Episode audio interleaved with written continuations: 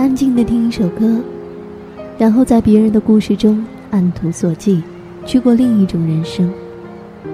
终于知道，其实，在这个庞然的世界中，你并不是孤单的一个。轻轻问候一句：“你好，我是珊珊。”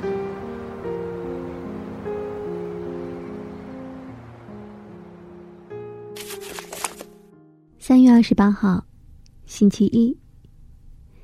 似乎很多人都没有放假，不过，学校的学生开始放春假了。闲来无事，随手翻一翻报纸，看见旅游广告，才想到差不多该开始准备了。留意报纸上的旅游广告，希望能够找到便宜一些的机票。先试了一家旅行社，一个非常 nice 的小姐。答应帮我留意五月八号左右的凑团事宜。他说，大约在四月中旬才会确定这一些事。阿芳打电话去问了上一次出去的导游，请他帮我查询，看一看有没有团在那个时候出发。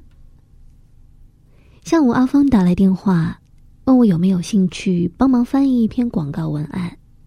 反正工作要辞了，这会是一笔不错的收入。